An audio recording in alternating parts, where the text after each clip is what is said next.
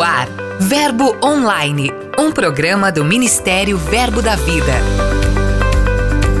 Graça e paz, queridos! A partir de agora vamos iniciar mais um episódio desse programa que conecta você com tudo que está acontecendo em nosso ministério.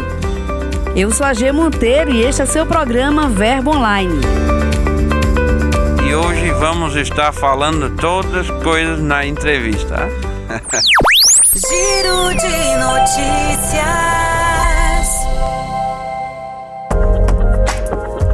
Hoje a gente começa trazendo notícia de Aracaju, em Sergipe. Lá, a igreja liderada pelo casal querido Del e Edmund Ray comemorou 24 anos de fundação com uma linda festa de aniversário. Foram momentos de grande celebração pelos grandes feitos do Senhor e pela nova estação que marca a entrada do casal Ray no apostolado. Aqui em Campina Grande, o projeto Por Amor, do Verbo Zona Leste, promoveu mais uma ação social, a campanha Socorrer foram arrecadados 235 kits de higiene pessoal para serem distribuídos em dois hospitais da cidade, no presídio feminino e em uma casa de recuperação. Além dos kits, também foram entregues cartas para evangelizar e levar uma mensagem de carinho e de conforto para aquelas pessoas.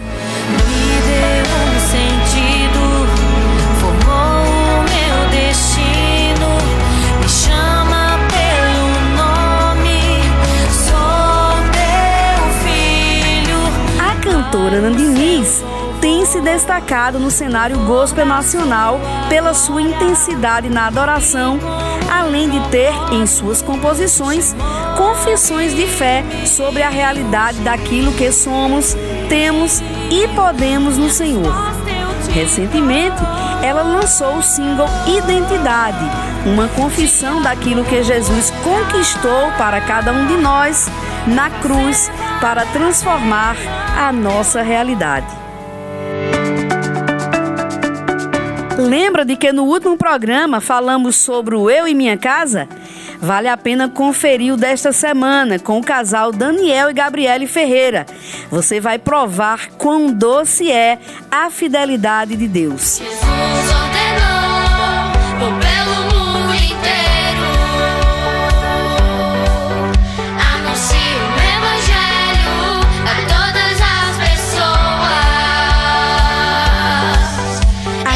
Campina Grande, na Paraíba, a Igreja Verbo da Vida, Zona Sul, realizou um drive-in para distribuição de saquinhos de doces e entrega de cofrinhos missionários para as crianças.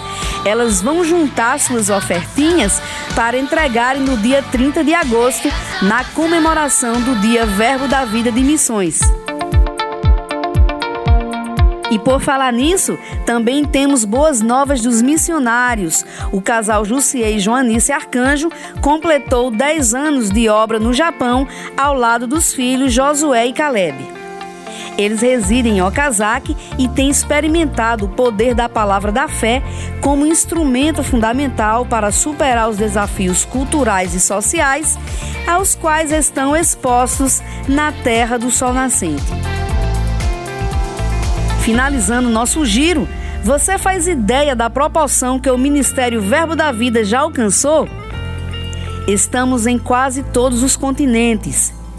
São 21 nações alcançadas, além de 45 famílias missionárias e 80 missionários ao redor do mundo. Só aqui no Brasil são quase 400 igrejas e 100 escolas Rema. Para acompanhar essa expansão, confira as reportagens da série especial sobre o Dia Verbo da Vida de Missões. Você vai ver que neste domingo, 30 de agosto, temos muito que celebrar. Nosso giro de notícias encerra aqui, mas tem muito mais para conferir em nosso portal.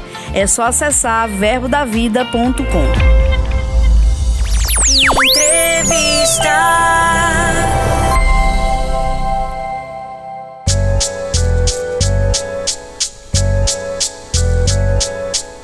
Continuando a série de entrevistas Bud Inesquecível, no episódio de hoje vamos bater um papo com o pastor Rafael Frota. Ele é coordenador nacional do Centro de Cura, professor das escolas Rema e pastor presidente do Verbo Jaguaribe em João Pessoa, na capital paraibana. Olá, pastor, seja muito bem-vindo ao programa Verbo Online. Olá, Geneceuda. Olá a todos os ouvintes. Para mim é um prazer estar aqui com vocês e creio que a gente vai ter um tempo bom no Senhor. O senhor teve o privilégio de ser treinado sobre cura com o apóstolo Bud. Como era ele como ministro de cura? O pastor Bud, ele era um homem de intenso amor pelo Senhor e pelas pessoas, né?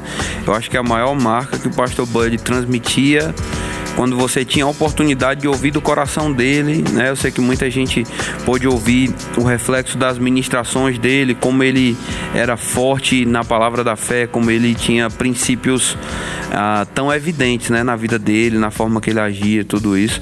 Mas é, conversando um pouco com ele, percebendo o porquê ele falava como falava, a gente via o amor que o pastor Bud tinha pelo Senhor, né? Em primeiro lugar, se ele falar sobre o testemunho dele, com certeza ele ia chorar em algum momento, lembrando do que ele era, lembrando do que a palavra fez por ele. E aí depois disso, quando ele parasse de falar sobre o momento da conversão dele, ele ia falar sobre a importância né, da palavra que o Senhor deu para ele de pregar fé para o povo. Então, o pastor Bud amava as pessoas, ensinava fé por causa do amor que tinha e por causa dessa consciência do chamamento que de, eh, de libertar pessoas, de tirar pessoas de uma condição de escravidão. Eu acho que a principal ênfase do pastor até mesmo ministrando no centro de cura, era compaixão e misericórdia. O irmão Reagan tem uma ministração sobre isso o homem da mão ressequida. E o pastor Bud, ele ouviu, pelo que ele falou pra gente, pelo menos mais de 10 vezes essa ministração e que era uma ministração que o pastor Bud falava sobre, o pastor irmão Reagan falava sobre compaixão e misericórdia, e isso foi uma tônica de praticamente todas as ministrações dele no centro de cura. Vivenciando tantos momentos junto a ele, qual aquela lição sobre cura inesquecível para o senhor? Compaixão e misericórdia, mostrando que cura divina é muito mais uma questão de amor, de Deus manifestar a sua misericórdia como Pai. Tem um texto lá de, do Salmo 103 que Davi já falava: como um pai se compadece dos seus filhos, assim o Senhor é, se compadece daqueles que o buscam, daqueles que é, o temem, na verdade, né? Então eu acho que essa consciência de que Deus deseja restaurar pessoas porque Ele é um Pai misericordioso era, era o coração da mensagem com a convivência, certamente vocês compartilharam juntos alguma atividade. Tem alguma dessas que o senhor ainda preserva até hoje? Rapaz, tomar tereré. Aprendi com um pastor, né? A gente tinha essa atividade, era um tempo de conversa, um tempo onde a gente podia é, conversar sobre várias coisas. O pastor Bud era, era muito divertido. Então a gente se divertia muito desfrutando dessa, dessa do tereré. Até hoje eu tomo, né? Então sou muito grato a ele por isso. Interessante sobre isso, os entrevistados dos episódios anteriores, todos eles citaram esse hábito, esse hobby do pastor, além da pescaria, de também tomar o tereré. Agora, com, o senhor sabe com quem ele aprendeu esse hábito? Foi com uma viagem para o Mato Grosso do Sul. O pastor Bud amava o Mato Grosso do Sul, assim, tanto pelos hábitos de pesca que combina tudo: pesca, churrasco e tereré. Então, essa acho que foi a maior paixão do pastor. E por acaso eu herdei esse amor pelo Mato Grosso do Sul também. Tenho bons amigos lá. Por falar em churrasco, e a gente já ouviu aqui no próprio Ministério Verbo da Vida como ele gostava né, desses momentos de como o próprio apóstolo Guto conta que ele dizia vamos fazer holocausto. Não é isso? Então além além desse, desse holocausto que ele fazia eu li também umas histórias sobre o M amarelo que ele se referia aos sanduíches do McDonald's. Nesse sentido, o senhor vivenciou alguma aventura gourmet com ele? eu fui companheiro do pastor nas atividades dele assim também. É, o pastor Boyd gostava de fazer fogueira para assar milho, marshmallow e, e, queijo. Já várias vezes tive a oportunidade de comer sanduíches feito por, feitos por ele, né? O pastor caprichava na manteiga de amendoim, mas eram são, eram, são recordações boas porque era também um tempo acompanhado de conversa, de ensino, às vezes de correção.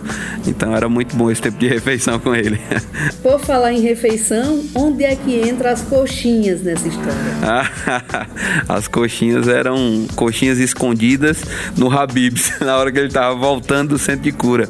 Eu acho que quem mais acompanhou ele lá foi Gilmar, né? Gilmar era o companheiro dele de, de ida no Habibs. Pastor, olhando para o avanço do seu ministério no centro de cura, o senhor como na qualidade de coordenador nacional, boa parte desse crescimento, dessa expansão dos centros no Brasil, o apóstolo não acompanhou.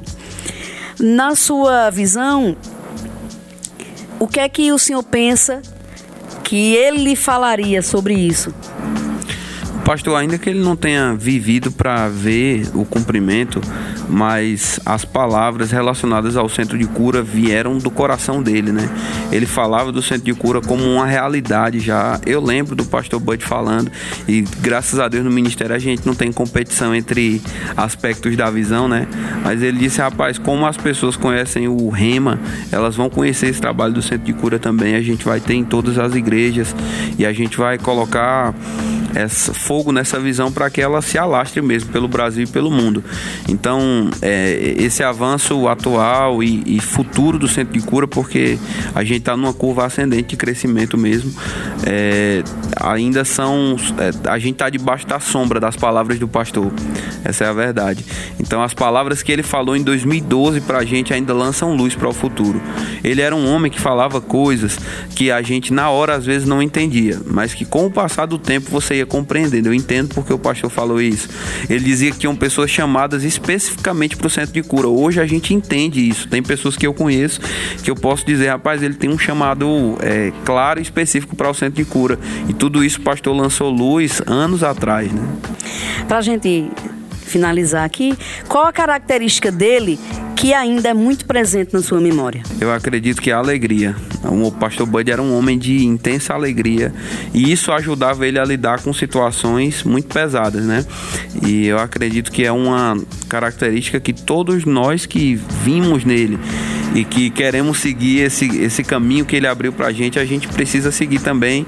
A gente mantém aquela recordação do ha-ha-ha mesmo, que era muito forte para ele e que é forte para a vida da gente para enfrentar situações, livrar a gente de estresse, livrar de desgaste desnecessário, né? Mantendo essa alegria e mantendo essa paz. Eu lembro do pastor Bud falando sobre problemas do ministério, né?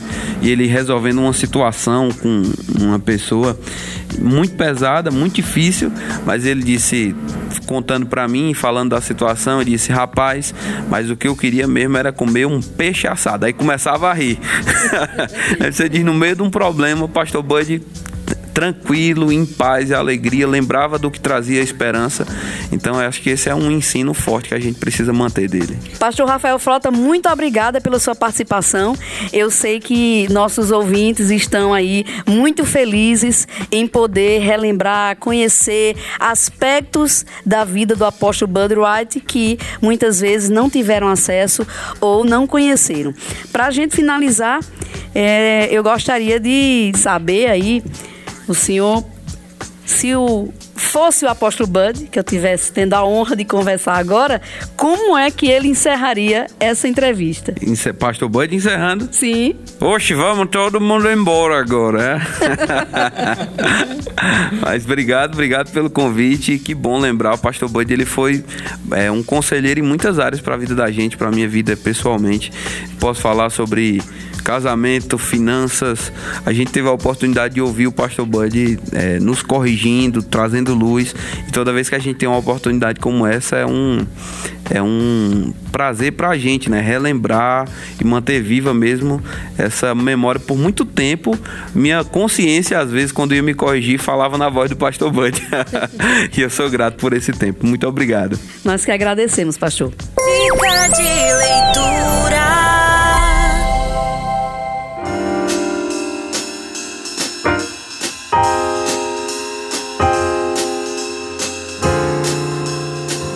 Compartilha as dicas de hoje é a missionária Lúcia Cortez. Confira.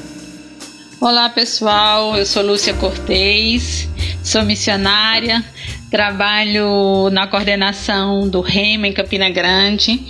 É, quero falar para vocês, sugerir para você que acompanha o Verbo Online, é, quero indicar a leitura de um livro maravilhoso, é um livro diário na minha vida, é a coleção de pedras preciosas de Rick Renner. Ele é um mestre mesmo por excelência e esse livro traz para nós é, clareza hum, de versículo que talvez passe despercebido.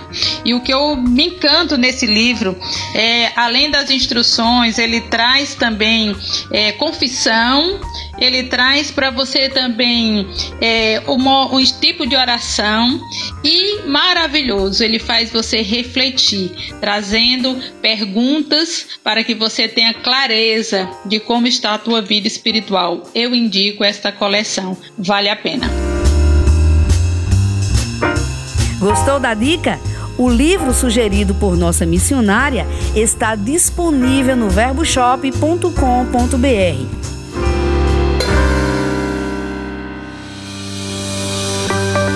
hoje vamos ficando por aqui. Todo esse conteúdo, além de muitos outros, você já sabe, estão disponíveis em nosso portal verbodavida.com e na palma da sua mão, no aplicativo Verbo App. É só baixar.